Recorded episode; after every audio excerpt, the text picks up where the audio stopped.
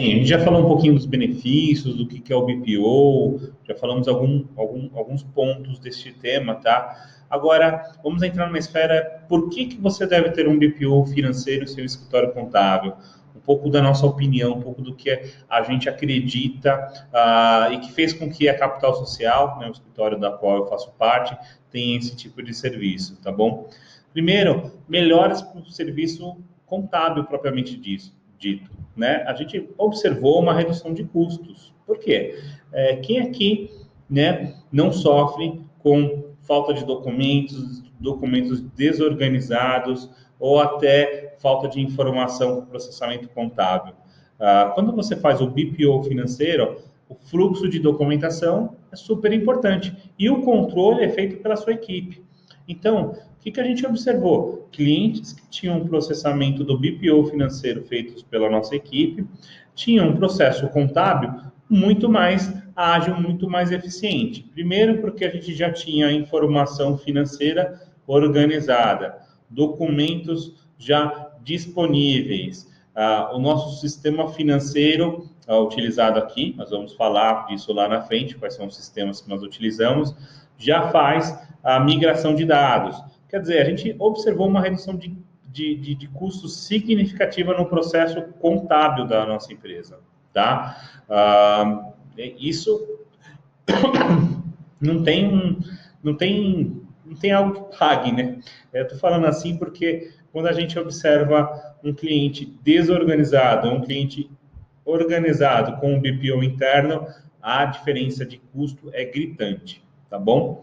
A importação de bons dados, porque assim, mesmo clientes que estão, têm uma organização, muitas vezes não adota aquela boa prática que a gente comentou lá, na, lá atrás, é, no sentido de uma boa classificação, enfim. Então, é, mesmo um cliente organizado que venha com a, com a informação correta, você tem um certo retrabalho.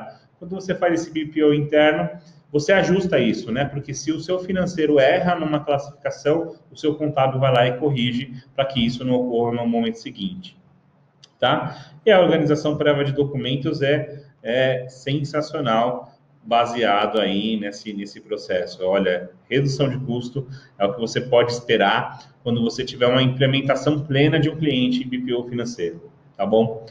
Bem, aumento do ticket médio e receita. Não tem como negar, você vai gerar mais receita com o mesmo cliente. Você vai oferecer um, um, um para o seu cliente contábil um serviço de BPO para aumentar esse ticket médio né, a sua receita vai, vai se expandir. E isso é fantástico, porque a gente sabe o quanto é complicado, quanto que é difícil conseguir clientes novos, mas e trabalhar os atuais? E fazer esse, é, é, esse cross-selling, né? Vendendo um outro serviço para um, cliente de contabilidade. Aproveitar ao máximo essa carteira de clientes para gerar resultado, tá bom? Então, Normalmente, um BPO financeiro custa um pouquinho mais do que um serviço de contabilidade, depende do seu custo, depende de sua estrutura. Tá? A gente vai falar um pouquinho mais para frente a questão da precificação, mas vai fazer você ter um resultado melhor por cliente é, da sua própria carteira, além de possibilitar é, você oferecer esse serviço para clientes novos, tá? Muito cliente que chega no escritório contábil já pergunta: olha, vocês também têm aquela questão da terceirização financeira? Tenham, né? Isso daí ganha também o cliente para a contabilidade. Tem uma questão de visibilidade, então, assim, não tem como negar, serviços financeiros são mais bem quistos, né? São mais queridos pelas empresas do que os serviços contábeis.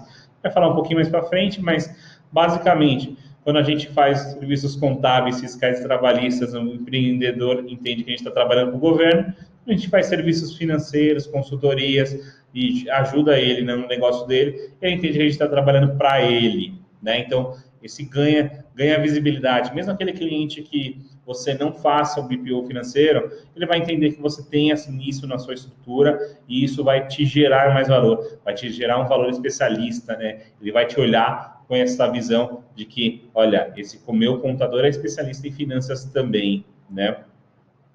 Uh, bem, é boa, já falei um pouquinho aqui da visibilidade da empresa, né?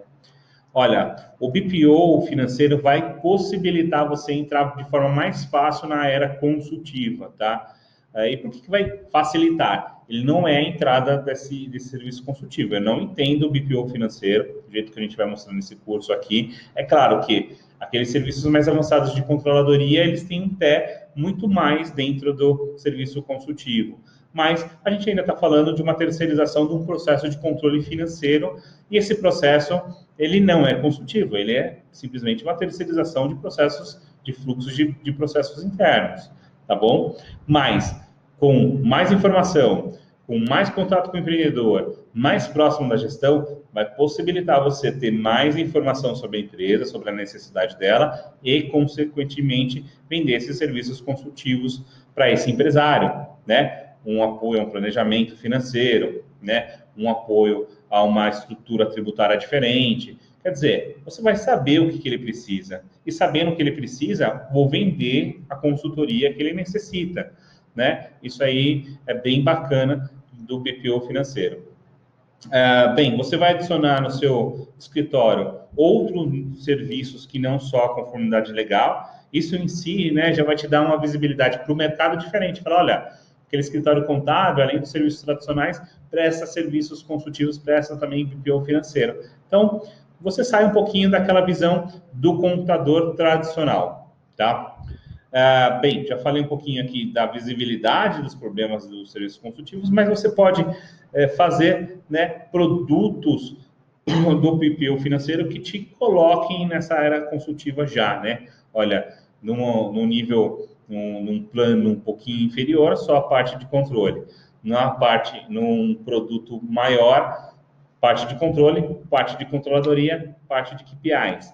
Enfim, então você tem aí uma grande pé na era consultiva com o BPO financeiro, coisa que com somente a contabilidade pode ser muito difícil. Eu tenho falado, tenho visto muitos contadores falando: "Não, olha, sou contador de consultor, eu sou contador de consultor".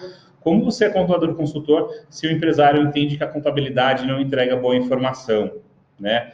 Olha, nas finanças, no processo de fluxo de caixa, no controle financeiro, ele ele vê valor. Então, é muito mais fácil você atingir ele dessa forma do que ir por, pelo balanço contábil que ele não entende que tem valor. E, de novo, balanço contábil é muito bom, não estou aqui reclamando dele, amo a contabilidade, acho ela muito útil.